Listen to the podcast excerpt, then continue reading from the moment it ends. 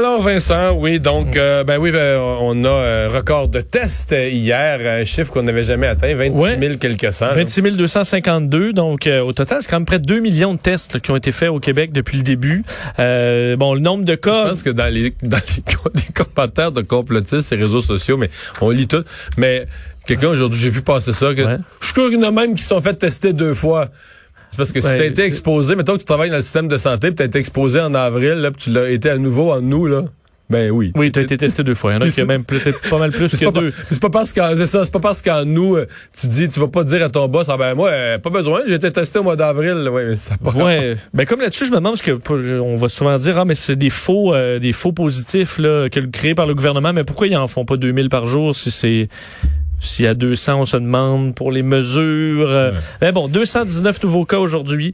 Euh, quatre nouvelles hospitalisations. C'est stable euh, aux, soins intensifs par région parce qu'on commence, avant, on le surveillait pas beaucoup par région parce que c'était très isolé, mais dans les, les, les, régions qui sont en jaune, c'est effectivement, bon, des endroits où on est un peu plus touché. Capitale nationale, 42 nouveaux cas. C'est là qu'il y en a le plus. plus que Montréal. Aujourd'hui, plus que Montréal, à 40.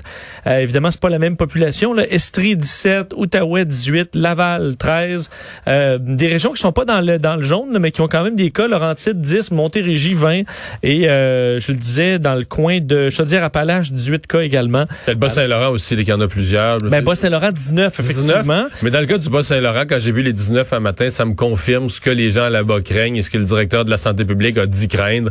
Euh, c'est quand ils vont faire la mise à jour, je sais pas si c'est probablement lundi prochain qu'ils vont présenter la nouvelle carte de couleur. Là. Euh, le Bas-Saint-Laurent va être au va être au jaune. ben, effectivement peut-être euh, compléter là-dessus là, sur cette région parce qu'on apprenait aujourd'hui que euh, euh, ben, le, ce parti d'étudiants avait généré bon beaucoup de cas. Enfin, on a doublé le nombre de cas dans les dernières 24 heures. On est rendu à maintenant 40 personnes infectées en lien avec ces, ces fêtes étudiantes là, du 30 août jusqu'au 6 septembre. Alors, on est à recevoir des tests de dépistage. Alors, le, le bilan ne fait qu'augmenter, ce qui amène le cégep de Rivière-du-Loup. Oui, parce que le cégep de la Pocatière et l'ITA l'avaient déjà fait, mais la Pocatière, Rivière-du-Loup est à 35-40 minutes, là. Puis il y a plus de bars. Donc, les jeunes qui viennent de la région du Kamouraska. Ils vont en ville. Euh, ben, la ville, la ville la plus proche. Il y a quelques petits bars à la Pocatière, mais des bars un peu plus gros. Tu vas à Rivière-du-Loup. Donc, les bars de Rivière-du-Loup ont été aussi, sont devenus par des gens qui étaient à l'Est là la veille, sont devenus lieu de contamination. Et on a été clair que le cégep de Rivière-du-Loup n'a pas été un foyer de contamination, que le risque est faible pour les enseignants et tout ça, mais on suspend quand même les cours euh, réguliers, là, donc euh, ce qu'on dit maintenant présentiel, pour euh, au moins une semaine. Enfin, on va, donc à partir de lundi, les cours qui vont être 100% à distance et la situation qui va être réévaluée par la suite. Là. Alors, ce que disait entre autres Jérémy Pouliot, le directeur des études, de façon général, les cas confirmés ont bien fait les choses et ont eu peu de contact avec des membres du cégep. Toutefois, comme la situation autour du cégep est de plus en plus préoccupante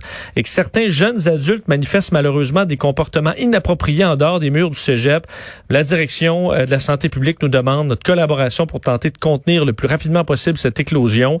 Alors, euh, c'est le cas. Les membres euh, du personnel pourront se rendre au cégep, mais vraiment vont être en télétravail presque tous. L'accès pour les étudiants était contrôlé déjà aujourd'hui aujourd'hui. Et le centre sportif, ben, les activités sportives, c'est euh, tout est arrêté pour l'instant. Le temps de reprendre le contrôle sur cette éclosion là, dans la région du Bas-Saint-Laurent. Mais c'est un bel exemple. Le Bas-Saint-Laurent est une des régions du Québec où la population en moyenne est la plus âgée.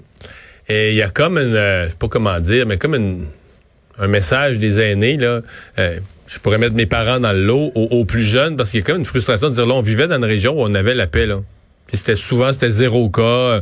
Donc tu vas faire quand il y a zéro cas dans la région depuis trois jours consécutifs, mettons, tu vas faire ton épicerie, tu prends les mesures, les mains, le masque et tout ça, mais tu vis quand même pas trop nerveusement dans le sens tu dis la, la maladie elle circule vraiment vraiment vraiment pas beaucoup dans notre région.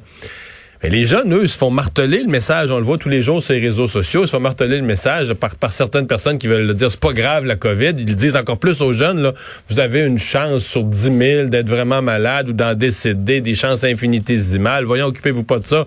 Mais je veux dire, là, par les jeunes, c'est toute la région qui est infestée. Là. Donc là, tu vas à l'épicerie, tu vas dans des lieux publics, tu dis, oh, là, euh, il peut y avoir des cas partout, puis les gens le savent pas, peut-être qu'ils l'ont ou qu'ils l'ont pas, peut-être tout le monde a pu être en contact. En, puis en quelques jours, là, tout ça passé en, moins d'une semaine. Tu passes d'une région où la COVID est un phénomène quasi absent, puis pour un gros party, de rentrer au cégep, tout à coup... Euh, Puis il faut rappeler que le portrait qu'on a là, c'est toujours le portrait d'il y a quelques jours, le temps que les gens soient Toujours en retard, ben ça, oui. alors qu'elle est déjà, à, à l'heure actuelle, l'étendue du problème au Bas-Saint-Laurent. Je comprends pire. que dans des régions où il y a eu très peu de cas, tu relâches un peu la garde, mais rapidement, il faut que les régions soient prêtes à tout de suite, là, OK, le masque, lavage de mains, là, on devient super strict là-dessus rapidement dès qu'on voit des cas euh, arriver. Et c'est ce qui arrive là-bas.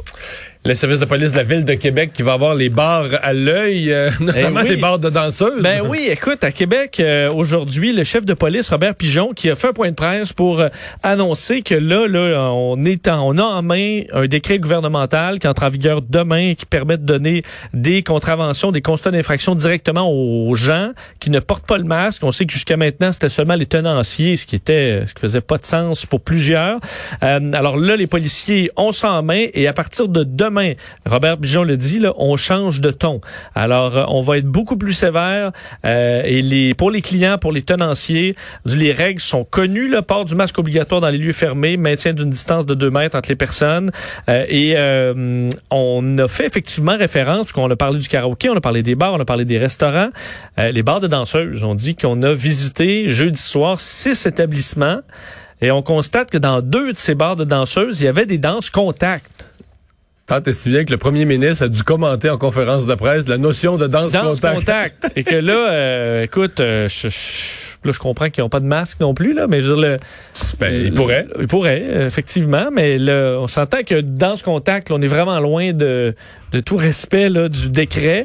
Euh, alors, euh, ben, on va, on va serrer la vis. Alors, attendez-vous jusque bar, bar de danseuses, restaurant, il y a des visites des policiers. On dit quand même que la majorité vraiment des gens respectent le- le- les consignes. Parce qu'ils ont, on a très peu de problèmes dans les Les poteaux, les dans les poteaux sont commerces. lavés. Ah, t'es plus n'importe Non, non, non, là, j'étais dans la population, en, les commerces en général. là, euh, que le poteau, puis tu le mettre en stainless steel, là, c'est quand même qu'il y a une surface qui se nettoie bien. Ben, et honnêtement, faut qu'il le désinfecte entre chaque euh, performance. Là. C'est de l'ouvrage, là. Ben oui, ça fait partie du... euh, Mais Mais comme les danses à 10, tu rendu les danses à 11, là, parce que comme les coiffeuses, il y a un frais COVID. il y a un vrai COVID. Je sais plus si c'était vraiment rendu à... Pense qu'à Ah. 10, c'est un petit peu vieux. euh, Ah, ok, sur tes ok, je prix. Mais euh, donc, beaucoup de policiers m'ont dit qu'en général, ça se passe bien. Mais sachez, ils seront présents et ça peut coûter entre 4 et 6, 400 dollars et 6 000. Alors, il y en a peut-être qui vont être surpris en fin de semaine.